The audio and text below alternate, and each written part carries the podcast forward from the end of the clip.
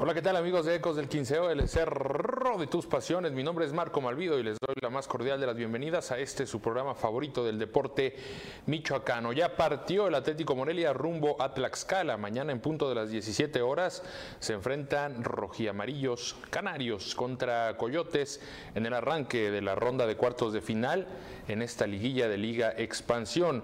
Estuvo emotiva la despedida del conjunto michoacano. Allí estuvo Michel Cárdenas y estuvieron alrededor de medio centenar de aficionados en el Estadio Morelos diciéndole adiós, enviando buena vibra apoyando de cerca a los jugadores que eh, tuvieron el detalle de bajarse del autobús. No sé esto qué tan bueno sea o no, pero se bajaron, convivieron con los aficionados. Baliño saludó a los de la barra. En fin, platicaremos de ello. Tenemos imágenes exclusivas en el estadio José María Morelos y Pavón que se acaban de vivir hace apenas unos instantes. Platicaremos sobre ello y, por supuesto, sobre este partido que el Atlético Morelia protagonizará mañana frente a Tlaxcala.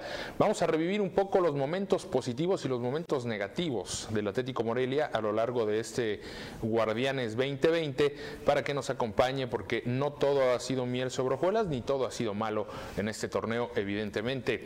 Vamos a platicar y a debatir también. ¿Podrá Ricardo Baliño ganar su primer título en Liga Expansión con el Atlético Morelia. Tenemos un debate más adelante con ustedes.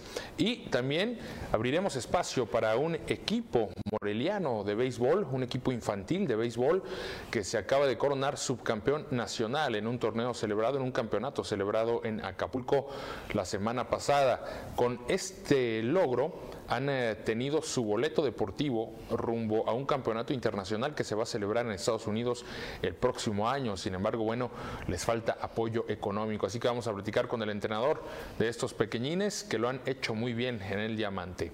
Yo le doy la más cordial bienvenida a cada uno de ustedes. Comente, participa, comparta esta transmisión. Si nos sigues a través de plataformas digitales y nos ves a través de Canal 6 Media Group, bienvenido, muy buen provecho. Ojalá que la estés pasando muy bien en compañía de tus seres queridos. Saludo también a mis compañeros en esta mesa de análisis. Mitch Cárdenas, ¿cómo te va? Muy buenas tardes. Te vimos hace rato en la transmisión totalmente en vivo en el estadio José María Morelos y Pavón, en las afueras, porque ahí estuvo la afición, una afición bastante fiel, ¿no? Que no pierde oportunidad para mostrarle su cariño al canario. ¿Cómo estás, Mitch? Que sí, Marco, un gusto estar contigo, con Eder y con todos los que nos están viendo en este momento.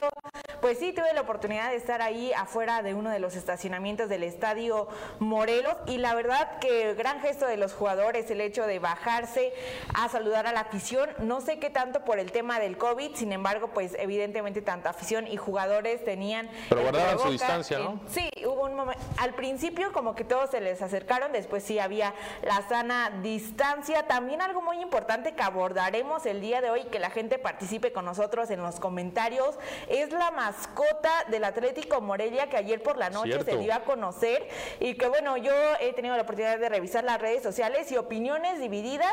Por si usted no lo ha visto, pues quédese a lo largo del programa porque también hay debate y mucho deporte. Cierto, me salté el tema de la mascota, que son dos mascotas según entiendo, ¿eh? ¿Sí? Que es un pequeño canario y un pequeño canario intergaláctico. Eder Ávila, ¿cómo le va? intergaláctico. Un Power Ranger, ¿no? Algo así. ¿Cómo le va, Eder? Muy buenas tardes. Marco, muchísimas gracias. Mitch, ¿cómo estás? Igual a toda la gente que nos está viendo en este momento. Otra de las cosas que vamos a abordar en el programa son los cinco momentos positivos del Atlético Morelia a lo largo de la primera campaña de Liga de Expansión, pero también los cinco momentos negativos que han marcado este inicio de esta nueva categoría y también del Atlético Morelia, por supuesto. Dentro de los cuales destaca en los negativos, por supuesto, la investigación sobre José Luis Higuera y en los positivos, algunos de mis compañeros han colocado también la llegada de Víctor Mil, que a mí me parece que sí es acertado. ¿eh? Víctor Mil ha sido clave porque ni Lochborg ni Ledesma han eh, terminado por brindar lo que se esperaba pudieran brindar los antes mencionados. Pues vamos a arrancar precisamente el programa con los cinco momentos positivos que ha tenido el Atlético Morelia a lo largo de este torneo, el Guardianes 2020. Un torneo que, bueno, hay que hacer memoria llegó precedido de un terremoto a nivel deportivo en la capital michoacana, por supuesto, con la salida de Monarcas Morelia y la llegada de este equipo del conjunto michoacano. El primer momento positivo, creo yo, es la llegada de este hombre, como bien lo mencionábamos, Víctor Milke, que ahí se nos fue muy rápido con uno de sus goles, porque Milke le dio otra presencia, fortaleza a la saga defensiva. Otro de los momentos positivos, el primer triunfo en el Morelos. Jornada 9, mi Cheder. Histórico, pero histórico, ¿no? El resurgir del Atlético Morelia e imponerse en el Estadio Morelia. Ya Mitch está empezando No, pero bueno, eh, como tal ese nombre ya no existía, ya era Monarcas y bueno, sabemos que es una historia completamente diferente, pero como tal el nombre ganó por primera vez en el Estadio Morelos hasta la jornada 9. Tardó muchísimo el conjunto michoacano para encontrar ese triunfo en un partido en el que además se presentó por primera vez en la portería el rifle Miguel Ángel Núñez en un hecho que le empezó a quitar presión a Ricardo Baliño. El cuarto momento muy positivo dentro de este conteo son los triunfos consecutivos como visitante que se dieron frente a Tampico Madero y Alebrijes Oaxaca en las jornadas 7 y 8, que fueron vitales para que el equipo empezara a tomar confianza. Y por último, la racha goleadora de Ramírez, que en noviembre viene cerrando con cinco tantos, el atacante paraguayo. Lo hizo muy bien, ¿eh? rebasó a Eduardo Pérez, justamente en época de vacas flacas para Edu, lo vamos a repasar en el segundo bloque me parece, tenemos preparadas ahí unas preguntas para el debate, que a, a- fin de cuentas esa lesión marcó en el, en el pubis que le está marginando de las canchas, pero también le está marginando de ver su mejor versión, porque ha tenido oportunidad de mostrarse, sobre todo en las últimas jornadas, Eduardo Pérez, pero no ha vuelto a ser ese Eduardo que sí eh, comenzó a tener mucho protagonismo a mediados del certamen, cuando se hablaba de que iba a ser el, eh, campeón de goleo, iba, si bien no a ser eh, en solitario, sí podría compartir campeonato de goleo con algunos otros integrantes. No sucedió. Sí, y más allá eh, de la lesión, después regresó y no sé si recuerdan que falló un penal, como que ha venido a la baja en cuestión de encontrar el gol. Sin embargo, también fue factor fundamental para que Gustavo Ramírez sí haya podido tener esas oportunidades y que terminaran las jugadas en gol. Gran mérito también es gracias a Eduardo Pérez. Por supuesto. Vamos ahora a revisar los cinco momentos negativos que ha dejado este Guardianes 2020 en el paso que ha tenido el conjunto michoacano, el Atlético Morelia. Por supuesto, los errores de Arana, ¿no? Que pusieron muy pero muy nervioso a todo el equipo, a toda la defensa, al cuerpo técnico, a la directiva, a la afición. En el arranque del torneo hubo tres o cuatro pifias que fueron directamente al marcador, un par de groseros y un par de situaciones donde no alcanzó a llegar. La derrota contra Pumas Tabasco es un arranque Fue un balde de agua fría este. ¿eh? perder contra chavales, filiales, Sí. realmente complicó de arranque mucho las cosas. Y luego en el siguiente partido como local vuelves a perder ante Cancún. Parecía que era un gran bache, ¿no? En el que se iba a enfrascar el Atlético Morelia. Anímicamente creo que sí le dio el bajón. Pero también si incluso analizamos en una gráfica cómo fue eh, eh, pues las situaciones del Atlético Morelia. Fue un bache, pero a partir de ahí también fue hacia arriba y ya únicamente cayó hasta la derrota contra Celaya. Creo que sí se mantuvo en cierto nivel, pero sí fue clave esos partidos. Sí, la lesión de Loesbor, por supuesto, fue otro de los momentos complicados. Justamente en Pum- contra Pumas Tabasco. justamente contra Pumas Termina Tabasco. desquiciado. Otro momento negativo ya sobre el cierre del campeonato fue la derrota con Celaya, donde el conjunto michoacano empezó ganando. Desafortunadamente, el equipo de Celaya en el segundo tiempo mostró más poderío. También nos habíamos saltado la lesión de Ramírez, ¿no? que lo veíamos anteriormente. Fue un momento complicado cuando suspendieron cinco partidos, perdón, a Martínez, a Diego Martínez. No, Diego y Martínez. también en este de Celaya hay otro punto negativo que es que se lesionó el rifle Núñez, ¿no? Más Así allá es. de la derrota, también la lesión de Núñez, que bueno, yo no vi ninguna jugada donde eh, pues se viera lesionado, pero bueno, también fue un, un punto negativo en este partido. Y como bonus track, ahí veíamos a José Luis Higuera, que no es una situación de campo, no es una situación deportiva, pero pues, por supuesto que ha sido un eh, foco negativo, ¿no? Cuando el nombre de José Luis Higuera se ha visto vinculado a una situación de empresas fantasma Entonces, son momentos positivos, negativos, un poco de lo que ha sucedido, el transcurrir de este Guardianes 2020 para el Atlético Morelia, donde al final de cuentas creo el balance ha sido positivo hasta el momento. ¿Por qué? Porque el equipo sigue vivo como obligadamente tendría que estar, aunque, eh, pues bueno, eh, la exigencia es alta, ¿no? La afición quiere ver a este equipo levantando un título. Sí, la verdad es que eh, son momentos negativos, pero también hay momentos negativos. Creo que es un buen balance en el cual tuvo el Atlético Morelia, porque sus peores momentos fueron al inicio del torneo, se fue recuperando y creo que cerró bastante bien, ¿no? Incluso en cuarto lugar, que muchos creíamos que, que no, no le alcanzó para asegurar los cuartos, ni siquiera la semifinal, pero en el repechaje lo ha venido haciendo bien y creo que sí trae una racha positiva en todos los sentidos. Así es. Pues vamos a hacer un corte al regresar. Vamos a debatir sobre Baliño, sobre la posible ausencia de Eduardo Pérez, qué tanto le llegará a afectar al Atlético Morelia en caso de presentarse, aunque ya vi que Mitch levantó la mano. Tiene algo que decirnos, lo dices después de la pausa, Mitch. Ya volvemos, estás en Ecos del Quinceo, el cerro de tus pasiones.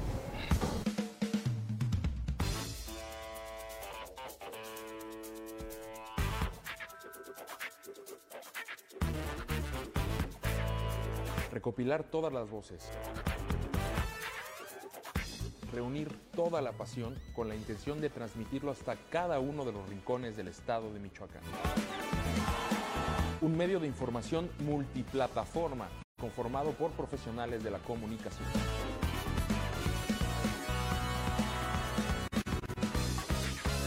Somos un equipo conformado por fotógrafos, reporteros, escritores, editores y camarógrafos.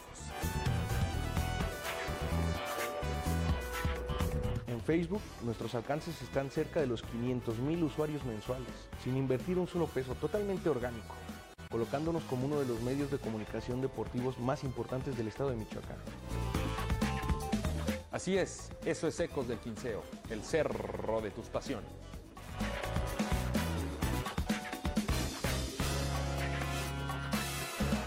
Imagínate.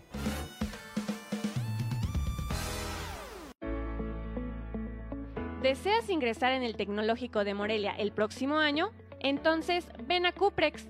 Somos la mejor academia del país en exámenes de admisión. Con casi 10 años de experiencia, el 100% de nuestros alumnos obtienen un lugar en la ingeniería de sus sueños. Consulta más información en nuestra página de Facebook. Nos encuentras como Cuprex.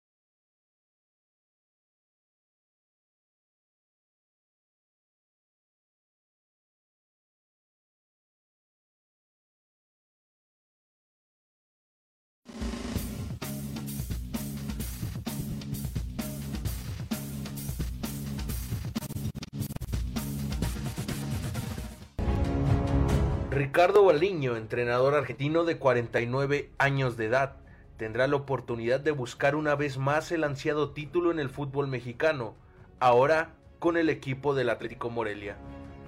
El porteño tuvo la oportunidad de llegar al fútbol mexicano a dirigir al equipo de Mérida, club con el cual disputaría su primer torneo de liguilla prácticamente un año después de su llegada. El Clausura 2012 le daría la bienvenida a la fiesta grande del ascenso MX a Ricardo Baliño, quien enfrentaría al equipo de Correcaminos, duelo que terminaría tres goles a uno a favor de los tamaulipecos en cuartos de final. Una oportunidad más vendría para la Apertura 2012, nuevamente en la B. En aquel entonces serían eliminados en cuartos de final 4 a 3 por el equipo de Lobos WAP, quien sería eliminado en semifinales por el equipo piedadense.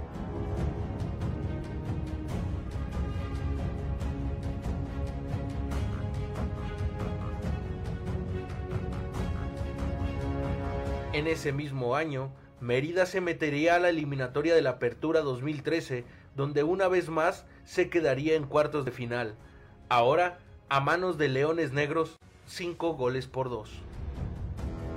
Para el 2014, Ricardo Baliño cambiaría de banquillo por primera vez en México y pasaría a ser comandante ahora de Lobos WAP, con quien debutaría el 18 de julio con una victoria frente a San Luis. En ese año disputaría sus primeras liguillas con los poblanos. En Copa MX llegaría hasta semifinales donde serían eliminados por el Puebla 6 goles a 5. Dentro de la Apertura 2014 se quedarían en cuartos de final al caer frente a Mineros con un marcador global de 3 goles por 2. Para el Clausura y Apertura 2015 seguiría estancado en los cuartos de final. En este par de ocasiones serían eliminados por Correcaminos y Atlante respectivamente. En el 2016, Ricardo Baliño dejaría el banquillo de Lobos y recibiría la oportunidad para dirigir al equipo de Puebla. Por primera vez, un reto en el máximo circuito del fútbol mexicano para el argentino. Su paso a cargo de la franja solo le daría la oportunidad de jugar liguilla en octavos y cuartos de final de la Copa MX, donde caería a manos de los Diablos Rojos del Toluca dos goles por cero. Meses más tarde, su último partido con los Camoteros lo disputaría un 29 de enero del 2017, luego de siete partidos sin conocer la victoria. Seis meses después, gracias a su experiencia en primera división, Ricardo Baliño vuelve a ver actividad en el ascenso, ahora para dirigir al Celaya. En su primer año al frente de este equipo, Baliño disputó su primer semifinal en el ascenso, sin embargo, Alebrijes lo eliminaría por mejor posición en la tabla al empatar dos goles por dos en marcador global. Para el clausura 2018, regresaron los demonios de los cuartos de final y fue eliminado por Dorados de Sinaloa 3 a 3 por mejor posición en la tabla. En aquella eliminatoria, el goleador del Atlético Morelia, Gustavo Ramírez, colaboró con una anotación para la eliminación del Toro.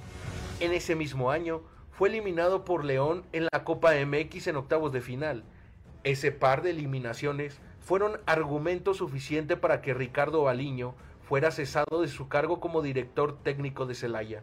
Para octubre de 2018, Baliño encabeza un nuevo proyecto, ahora al frente del Zacatepec, al cual se incorporaría en la fecha 11, prácticamente para cerrar el torneo pensando en el siguiente año. Para el clausura 2019, Zacatepec fue eliminado en cuartos de final dos goles a uno por Venados de Mérida. Asimismo, le pusieron un alto en la copa en octavos de final a Garras de Pumas, tres goles por cero. Sin embargo, toda la confianza estaba puesta sobre el argentino y ya para el Apertura 2019, Zacatepec se metió a la liguilla dejando atrás a Leones Negros en cuartos de final y Atlante en semifinales. En aquel año, la final la disputaría contra el equipo de Alebrijes de Oaxaca, liderada por el mismo Arturo El Zuli Ledesma. En aquella final, Zacatepec caería cinco goles a tres, siendo este el máximo palmarés de Ricardo Baliño en liguillas. Hoy, al frente del Atlético Morelia, Ricardo Baliño tiene una nueva oportunidad de buscar el ansiado título en el fútbol mexicano. ¿Lo logrará?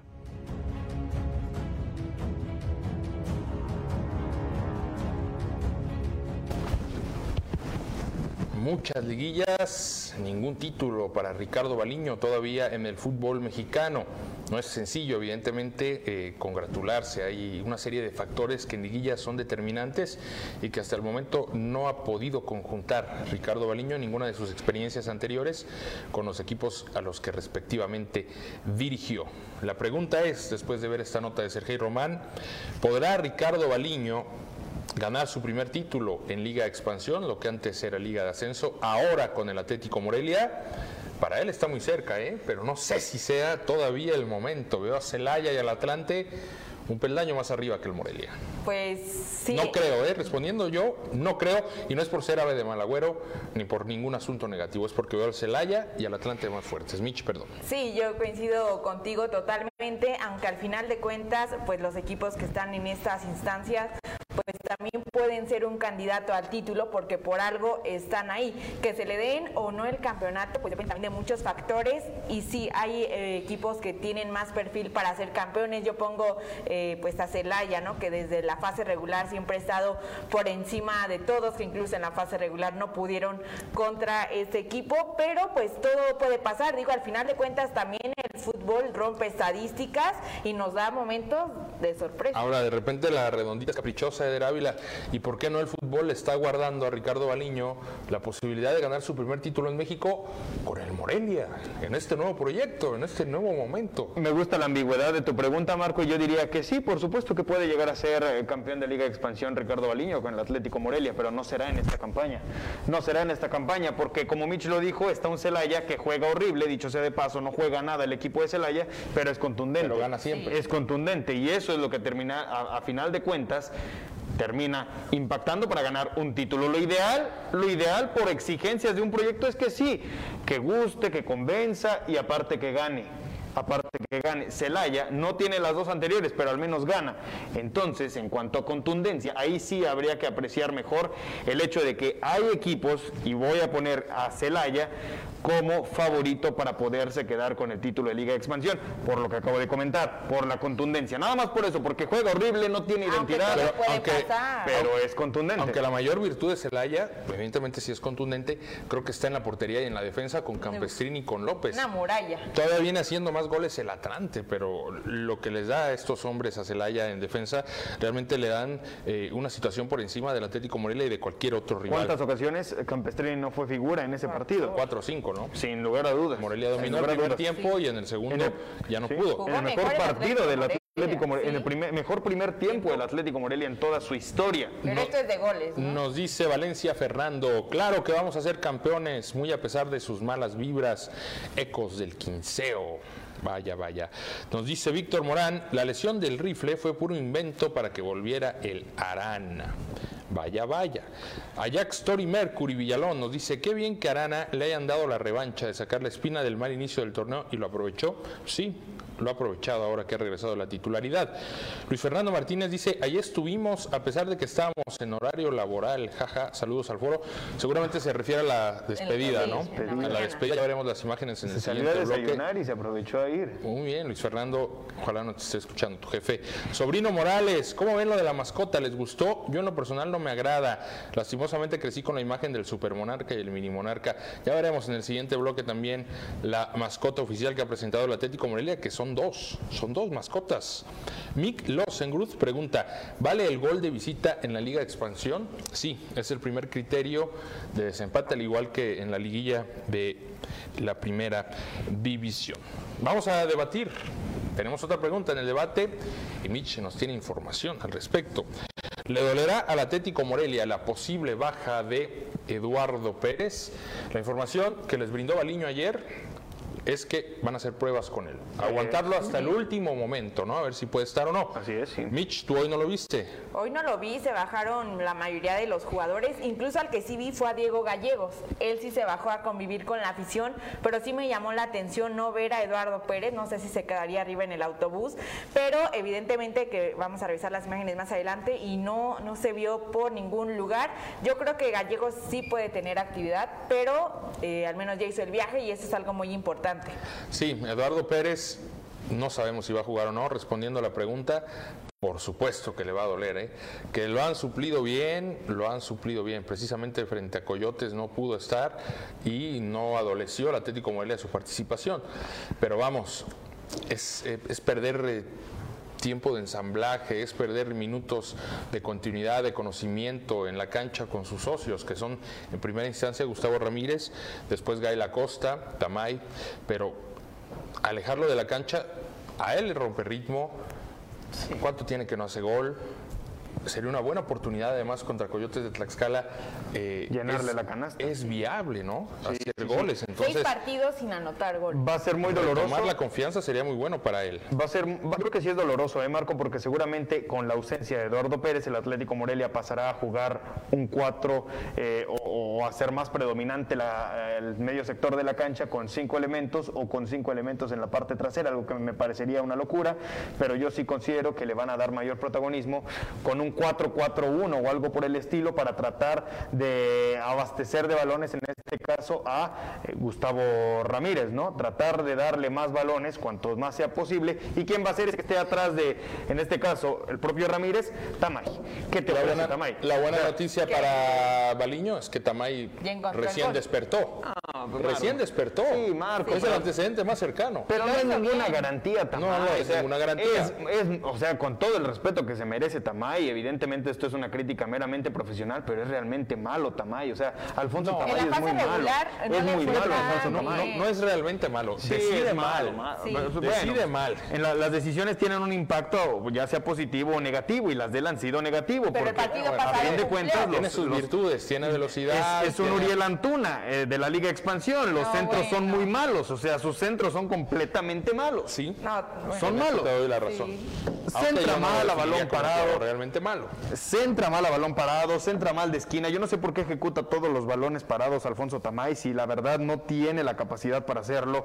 Seguramente también le podrá abrir la posibilidad, por ejemplo, a un Hernán Pineda que lo viene haciendo bien. Debería. Y que sí se nota ese revulsivo ligeramente cuando entra en los Pero se lo segundos guardó periodos. demasiado en el repechaje. Pero Sí. se lo ha guardado. Faltando cinco minutos a Pinedita. Entonces quizá Pineda puede ser, eh, ¿qué otro elemento podría estar ahí acompañándolo? borrado. Que está completamente borrado. No lo ha hecho bien. Todo indica que va a ser Tamay. Sí. Sí, porque Gael Acosta ya no se lo mueves, ya no lo sacas, Sí, ¿eh? no. Está fijo No. también El en el cuadro titular. Tenemos más comentarios de la gente. Nos pregunta Axel Morales que si aún tiene el Atlético Morelia tres lesionados, pues eh, Gallegos ya no, ya está dado de alta.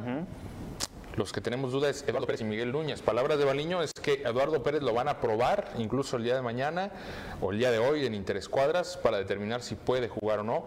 De el caso de Núñez, pues no tenemos reporte. De, de- de Núñez es que se está recuperando, Está pero recuperando todavía está también. más lejos de, De volver a regresar. Sí. Seguramente lo decía ayer Michi Laporta y yo también lo comentaba y lo, lo lo- lo- lo podría incluso apoyar, que estará libre, cuando, que estará bien cuando termine el torneo. O sea, Sí, no, Ya, en la por el caso de. Alejandro Arana, tendrá la alta médica. Que por cierto, Baliño nos dijo que él es el vocero, ¿no? De los partes médicos, como para, Ah, ya no digamos, que no hay una imagen, que él es No, y de cuentas es cierto, porque todo, no- todo lo que nos hemos enterado ha sido porque el Las ruedas de prensa de técnico nos dice, ya sea en rueda de prensa, en entrevista, etcétera, pero no hay ningún parte médico, no hay ningún comunicado, y evidentemente eso se abre a la especulación de qué está pasando Ah, con Arana, qué está escuché, pasando con Núñez. por cierto, escuché, Pajarito me dijo, un canario me Un dijo, canario, un canario. que el www está a la vuelta de la esquina, ¿eh? La página web Sí. oficial que se han tardado está a la vuelta de la esquina. Nos pregunta José Vázquez, ¿cuáles son los criterios por posición en la tabla general para avanzar? Morelia campeón. Es el primer segundo. criterio de desempate es el gol de visitante. Si hay empate global e hicieron los mismos goles de visitante cada uno de los dos equipos, entonces el criterio de posición en la tabla vendría a marcar la diferencia. En ese sentido, Morelia tiene eh, ventaja sobre Coyotes Tlaxcala. Vamos a hacer una pausa, si nos lo permite, al regresar. No se despeguen, que están muy buenas las imágenes de Augusto Rodríguez, nuestro compañero El Mash, quien se rifó, acompañó a Mitch Cárdenas, que estuvo presente ahí en la despedida de la afición del Canario para con su equipo, que su equipo va a buscar la historia, el primer título en esta nueva historia en el equipo Michoacán. Vamos entonces a la pausa y al regresar tenemos lo que ha sucedido allá en el Estadio Morelos. Ya volvemos.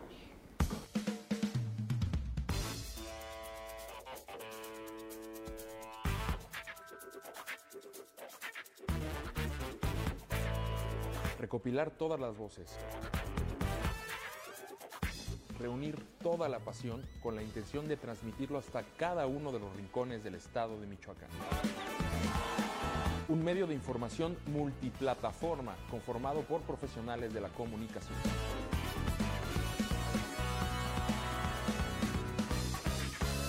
Somos un equipo conformado por fotógrafos, reporteros, escritores, editores y camarógrafos.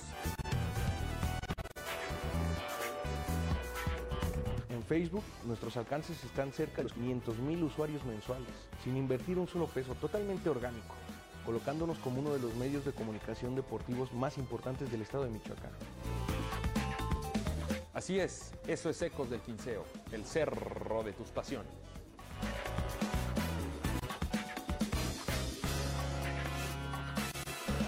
Imagínate.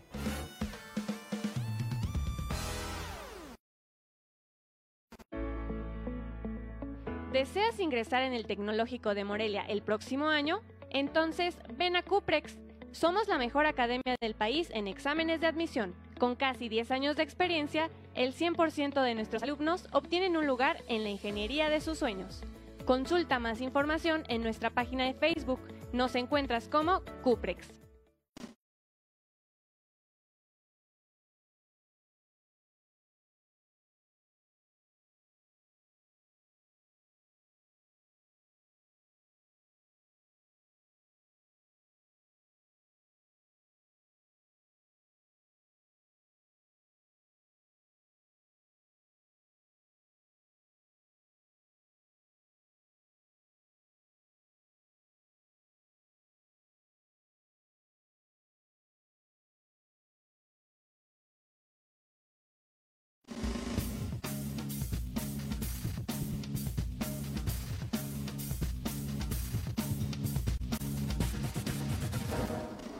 Gracias, muchas gracias por quedarse con nosotros. Un saludo a toda la gente que nos sigue al interior del estado.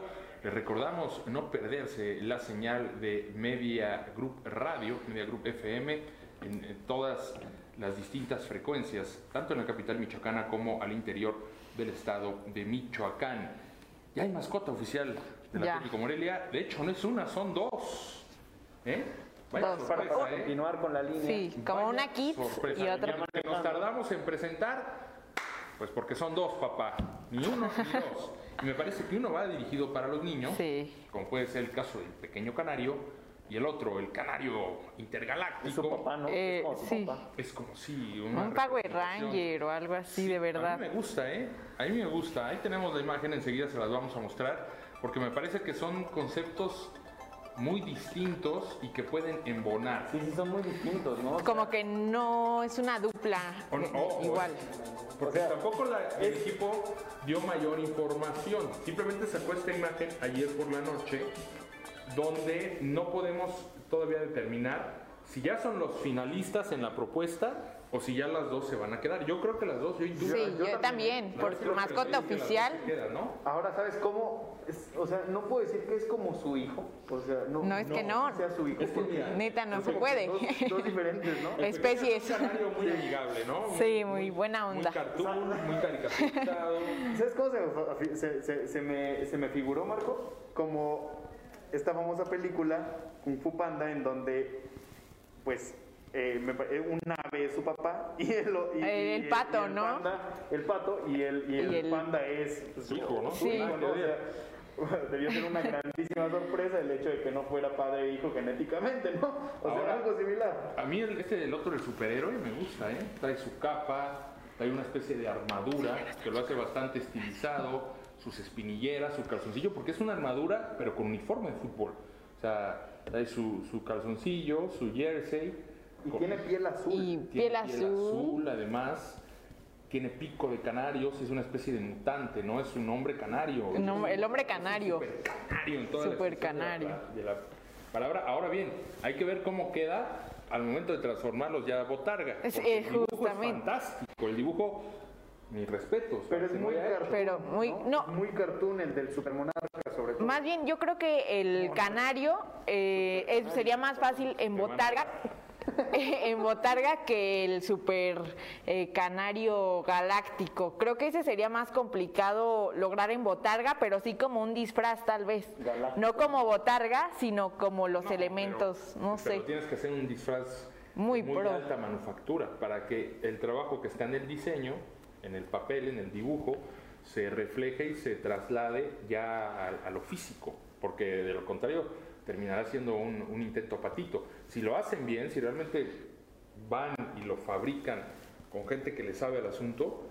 estaría maravilloso, porque yo no, en el fútbol mexicano yo no ubico una mascota con este estilo, tipo, No. tipo superhéroe. Eh, eh, se podría decir, bueno, no sé, pero eh, el de Dorados es un pez. Es el y también pez. está, También está estilizado, Sí. sí, sí, así como bastante medio- fuerte. Como fuerte, ajá. Entre mamey y, y- y este, y corrioso, como se les dice vulgarmente. Pues Como que sí se me metió, gusta. se me- se metió varias cosas. Bueno, pues hablando de la afición, dice, el de Miche es el único encendido, chequen micrófonos, ya, ya estamos Al 100, muchas gracias, mi querido Tobarí Alexander Moreno. Dice Gerardo Villicaña, está mucho mejor la de Kids, hablando de las mascotas.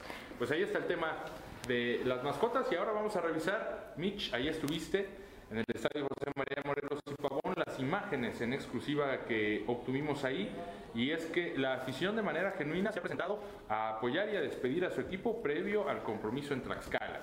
Y el equipo ha correspondido al gesto deteniéndose en primera instancia y después bajándose, algo que me sorprende, para, eh, pues si no platicar con cada uno de los aficionados, y por lo menos cantar con ellos, corear un par de canciones y estar todos en una sintonía que le hace muy bien al ánimo del plantel, creo yo. Esto se vivió hoy alrededor de las diez y media de la Diez y mañana, media. 11 de la mañana, ahí en el estadio José María Morelos y Pavón, muchos integrantes de la Rocura 81, debidamente con su cubrebocas, y acá el camión, justo el momento en el que se iba del estadio tras la práctica, tras el entrenamiento. ¿Ahí anda la Güera Santillán? Sí, No, sí. se pierde una, la Santillán. De las primeras en llegar. Muchachos, Aranda le da pena hasta voltear a la cámara. Ahí lo vemos en medio.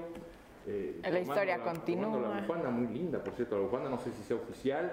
La gente que cantaba, los dejaron entrar y colgar algunos trapos ahí en el eh, corredor del estacionamiento VIP y los jugadores que se bajan y que empiezan a cantar y, y a recibir el cariño de la gente. Me parece imágenes bastante eh, sui generis, guardando la sana distancia, pero también emotivas, positivas. También ahí vemos al buen Aldo González, al jefe de comunicación del conjunto michoacano, Arana, Peña, Tamay, todos con su cubrebocas. Y esto de Baliño. Baliño me encanta, ¿eh? Sí. Esto que el otro, ahí te van esos cinco en forma de puño. Pues ahí está lo que sucedió hoy en el estadio José María Morelos y Pavón, lindo gesto de la afición y también me parece buena respuesta del público, no sé si del público, hoy nomás, del equipo, no sé si se hayan llevado regaño del doctor por haberse bajado, por aquello de la sana distancia, pero al final es algo que les nace y que me parece bastante positivo, sobre todo para seguir generando esta identidad, Vínculo, este sí. vínculo entre el equipo y la afición. Sí, la verdad es que al principio, como lo comentaba, la afición sí se acercó demasiado al autobús cuando justo empezaron a bajar los jugadores. Posteriormente sí se hizo la, sana distancia, estuvieron ahí eh, incluso saltando con las porros, las porras, la, uno y justo también ya cuando se subieron al autobús para emprender ahora sí su viaje para enfrentar este partido, sí les daban su, gel antibacterial y sí tenían como todo, todo preparado para que convivieran y bueno, fueron momentos la verdad que mm, muy emotivos. La, la fiebre comenzó eh, ya justo cuando el autobús, porque empezaron tres personas, se fueron, eh, fueron llegando más, pero eran aproximadamente unas 30. Y hay que hacer un poquito de memoria también. Hay que recordar que las últimas veces Sí. que la gente iba al estadio a colgar trapos y banderas era para llorar Sí. la partida de Monarcas. Ahora bueno, ya cada quien, como siempre lo he dicho, sabrá si apoyar a este nuevo equipo o no, pero lo que me, sí me da gusto es ver otra vez alegría en la afición en términos generales y que bueno, ya no sea motivo de tristeza el que sea el que reúna a estos aficionados ahí en el estadio José María Morelos y Pavón, evidentemente pues ya también será criterio personal. Yo no hubiera ido por el tema de la pandemia. Había pocas personas, alrededor de 50, Sí. al aire libre. No lo sé, bueno, ya habrá quien 50. tenga su diferente Pero, opinión. pero más allá de eso, Marco, la verdad, eh, sí es aplaudible lo que han realizado, ¿eh? Porque Los muchos... eh, aficionados. eh, los aficionados, pero más allá de los aficionados, también los jugadores. El equipo. Sí. Porque no todos, no todos tienen esa humildad, por así decirlo, de bajarse, reconocerle a la afición. Si ya van en el autobús, uy, yo no recuerdo haber visto que Monarcas... en No, Pacífico- jamás. estilo. No, no, Ni no, de loco. no. Entonces, la verdad, eso Creo sí que se has dado en tiene- el clavo, ¿eh? Eso sí se Sí. le tiene que reconocer porque es algo que más allá de la pandemia, que evidentemente quizá no haya sido lo ideal, sí se tiene que reconocer el hecho de la humildad. Por ejemplo, yo recuerdo una imagen que me queda gra- grabada en la mente, en donde la selección mexicana se iba a enfrentar del otro lado del mundo a otro equipo, no recuerdo con, con- contra qué equipo era, y había unos aficionados eh, que habían mexicanos que habían hecho la lucha por ir a apoyar a la selección. se Ignorados. Y nadie se frenó. O sea, eran cinco ni los aficionados. voltearon a ver. Ni los voltearon a ver. Y le hicieron pasillo a la selección mexicana para ingresar al hotel. Y bueno, ya estaban bajando los jugadores, iban caminando para el ingreso al, al mismo recinto y por Sí. supuesto que no los voltearon ni siquiera a ver. Fue muy eh, golpeada la selección mexicana por ello y por eso sí también se le tiene que reconocer lo que hace bien el equipo y parte de ello también es, eh, es gracias a, a- a este a la ropa, al arropo que le ha brindado la afición, ¿no? Y, también, eh, bueno, yo tampoco recuerdo algún técnico tan cercano con la afición, porque Baliño,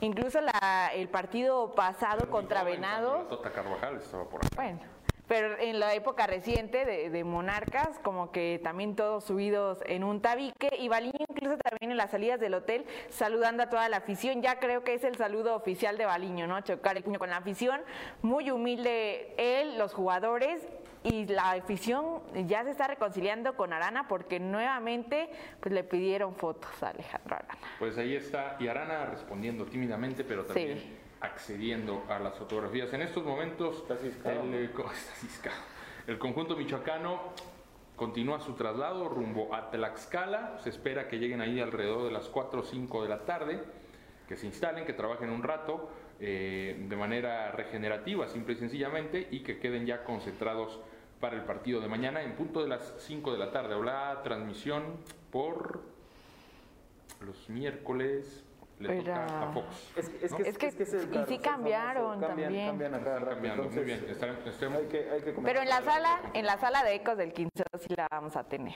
Ahí seguro. Ahí seguro. Seguro, 100%. Bueno, y cambiando un poquito de tema, antes de irnos a la pausa, el que anda con todo es el Shaggy Martínez, ¿eh? Lo deja todo el Shaggy, Sí. partidos, entrenamientos. Vean nada más la imagen que nos encontramos el día de ayer del buen Shaggy Martínez. Véanlo, qué manera de ir por el balón, ahí se trompica un poquito, le meten un poco zancadilla y vámonos a volar. Pero es que dobló las Como, piernas, sí, como Michael Jackson, como- Michael Jackson. Como bailarín de ballet a lo Michael. Mira nada más al Shaggy. Y para- ¿Qué le pasó al Shaggy? Lo deja Frente. todo en las prácticas. Ahí sus compañeros Alvarado, no, no Le hice el día, ¿no? Les hice el día. Por supuesto. Ahí está una imagen curiosa de un hombre que dejó bien, bien ganado el cariño por parte de la afición michoacana, José Joaquín el Shaggy Martínez. ¿Lo veremos algún día en el Atlético Morelia? Pues Mitch, Mitch lo quiere ver, Marco. Yo también, Constantemente a yo cada también rato lo le quiero está ver. en el Atlético Morelia. Sería No, ídolo. eh, Dos o tres años Sí, más. para su retiro Ya casi. que venga de salida, Sí. welcome back, mi querido Shaggy Martínez. Vamos a la pausa. Al regresar, cerramos tema fútbol y hablamos de béisbol. Sí, béisbol en Ecos del Quinceo. Y es que hay un equipo de chiquitines en Morelia que lo está haciendo de maravilla y merecen toda nuestra atención y apoyo. Ya volvemos.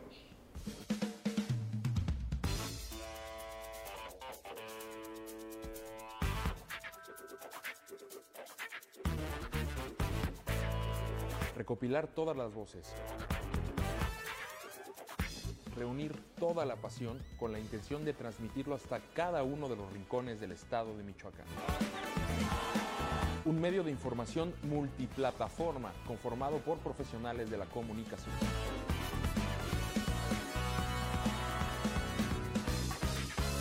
Somos un equipo conformado por fotógrafos, reporteros, escritores, editores y camarógrafos. En Facebook, nuestros alcances están cerca de los 500 mil usuarios mensuales, sin invertir un solo peso, totalmente orgánico, colocándonos como uno de los medios de comunicación deportivos más importantes del estado de Michoacán. Así es, eso es Ecos del Quinceo, el cerro de tus pasiones.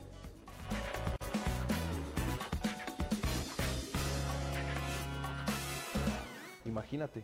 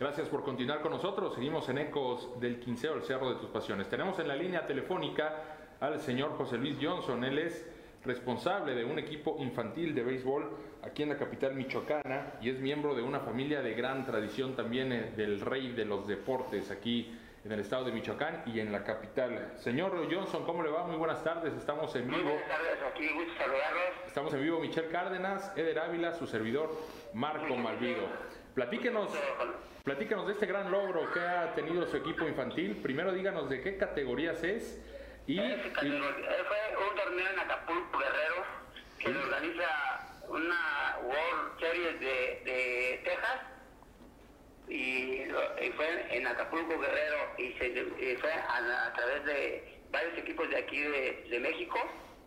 fue nacional, fue, fue un campeonato nacional.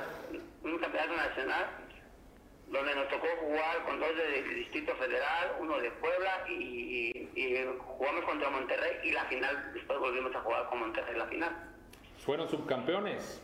Son campeones y como vieron que el que iba, el que ganara iba a ir al, al World Series, un internacional o un mundial a Texas. Y como vieron que los muchachos de Michoacán pelearon y están pues muy chiquitillos, pelearon hasta el último y llegaron al segundo y, los- y fueron invitados al, al mundial de, de Texas. O sea que por haber sido subcampeones en este campeonato en Acapulco, han sido invitados al mundial que va a ser en Texas. ¿Estoy entendiendo bien? para Mes, para mes de febrero de 11 a 12 años. Muy bien, aquí tengo yo la imagen en mi teléfono, una imagen que nos hizo favor de compartir. En este mundial va a participar un equipo de Panamá, Puerto Rico, Honduras, eh, República Dominicana, Colombia y Estados Unidos. Va a ser un muy buen nivel. Sí, hay buen nivel. Es una más o menos como si ustedes supieran del béisbol de la Will Sport que se juega en Estados Unidos, es, es casi idéntico. ¿Y qué hay? Se va a jugar ahí. ¿Qué hay para sus muchachos? Este, esto es en octubre. Y viajar a Estados Unidos. ¿Cuándo? Va a ser en febrero. En febrero, perdón. Ya casi a la vuelta de la Ya esquina. está en febrero, en febrero, porque ya se les encargó a los muchachos que consiguieran su, su pasaporte. ah, porque vienen muchachos, siete muchachos de la barca Jalisco y los demás son de aquí de Morelia. Entonces este, le- les dijeron que consiguieran su pasaporte porque les van a conseguir una un permiso para que puedan pasar con su papá o no sé, o ellos para que pasen a, a Estados Unidos a, a. Texas para no sé qué lado de Houston, no, no sé vaya a ser el, el, el mundial, no sabemos bien todavía no- dónde va a ser, pero va a ser en febrero. Oiga, los muchachos que son de Morelia, ¿cómo se llama su equipo? El equipo de nosotros lo tenemos como Tarascos de Morelia. Tarascos, ¿hace cuánto juegan juntos? Ya tienen ellos tres años juntos. Ya fuimos a, a- también a un nacional Acapulco de la CEP. Fueron a Pachuca a jugar un cuadrangular contra los equipos de la Liga Maya. Fuimos a la Liga Maya y los hemos traído en Querétaro. O sea que sí los hemos traído jugando a estos muchachos así en diferentes partes de aquí de la República. ¿Dónde entrenan? Uy, ahí de- por eso le estábamos invitando para que vea dónde entrenamos en el, en el bosque Cuauhtémoc. Ahí tenemos porque las instalaciones del, del parque de béisbol de aquí no se, no se prestan según se iba a arreglar. Y desde que dijo el gobernador que se iba a arreglar todo y no se ha arreglado nada y no nos dejan entrar a entrenar. Entonces los entrenamientos los hacemos aquí en el bosque Cuauhtémoc. En el bosque Cuauhtémoc. ¿Y juegan? ¿Juegan en, ¿Hay una liga local? ¿Está detenida? No, ¿Cuándo aquí no arranca? hay nada. Eh, Es lo más difícil que tenemos nosotros porque aquí en Morelia no hay liga, no, no hay ni siquiera otro equipo infantil para enfrentarnos. O Caray. sea que nosotros lo sacamos a Moroleón, vamos a Querétaro, fuimos a, a León y a Europa, en Europa sí tenemos, ahí hay unos niños que lo tiene el, el profesor Cristóbal, ahí podemos ir, pero aquí en Morelia no hay nada, ni otro equipo siquiera para enfrentarnos. O sea que los niños le batallan bastante para poder aprender porque no tienen con quién jugar. ¿A Puro entrenamiento, entrenamiento, entrenamiento lo traemos nosotros. ¿Aproximadamente cuántos niños son ahí en Tarascos? Aquí en Tarasco son 10 niños, 10 niños. Pero de diferentes categorías y 5 tenemos ya jugando en la categoría que fuimos así, de 11 a, a 10 años, de, de- de 11 a 12 años. Y, pre- y allá nos dejaron acomodar a, a dos niños que íbamos, que también juegan bien, de 9 a 10 que jugaron con, con un equipo de guerrero, ellos allá en Acapulco. ¿Y qué posibilidades hay de que les hagan una cancha, un campo, algo? ¿O esto de plano no? Pues que el gobernador iba a arreglar según la de aquí del parque de Francisco Villa y no le han hecho nada. Ahí nada más quitaron las mallas de protección, no han hecho nada. Ya tienen yo creo más del año, nada más nada. ¿Y es el único campo? No hay un campo en porque yo llevo a veces a mi nieto a entrenar ahí Y está, pues ahí juegan, va- ahí juegan fútbol americano, fútbol, está descuidado. Y ese es un campo infantil que si lo arreglaran, pues ahí se podría entrenar. Pero ahí juega fútbol, fútbol americano, casi no lo ocupan para béisbol. ¿Y qué dicen los, Pero, pues, qué dicen los padres de familia de estos 10 niños? ¿Qué dicen? Pues los más, los, pues, están emocionados y más, los- más emocionados fueron los que venían de la barca, de allá por, por un, que se, que se llaman los, vela, los charcos, se llaman los charcos de Michoacán y está cerca de la barca. No, se fueron emocionados, los niños se fueron muy contentos y los papás más. Pues imagínense cuando pensaban que fueran a ir a un mundial a Texas, pues nunca, ni pensar.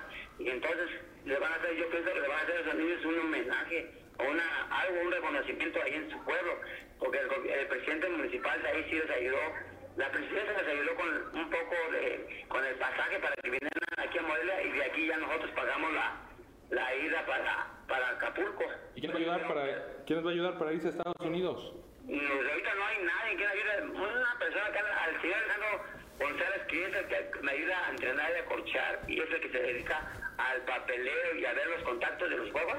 Fue a hablar a Secofi hoy en la mañana o ayer, pero dice que ahí no hay ningún apoyo para el deporte, que no tenemos menos para béisbol va a haber apoyo. Entonces, hoy lo, lo- lo que queríamos que nos apoyaran, cuando menos para conseguir rápidamente que se pudiera conseguir los los pasaportes para los niños para poderlos mandar a Estados Unidos para que les consigan el permiso para entrar a Estados Unidos.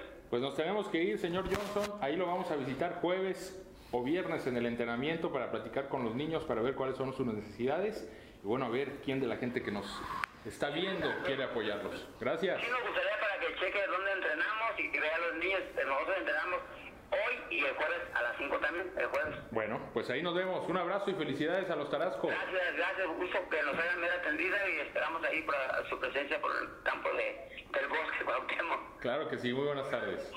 Ahí Antes, es- sí, buenas tardes, que estén muy gracias, ¿eh? Hasta luego. Ahí está José Luis Johnson, entrenador del equipo Tarascos Morelia, niños de 12 y 13 años que se van a Estados Unidos a disputar un mundial después de haber sido subcampeones nacionales en Acapulco. Continuaremos con la historia, a ver si sale algo, un campito, algo, un diamantito, ¿no? En algún lugar. Sí, ojalá. Pero no ni siquiera dónde entrenar. Por. Terrible. Nos vamos. Mañana, la previa. Canario recibe a Tlaxcala. Chao, bye.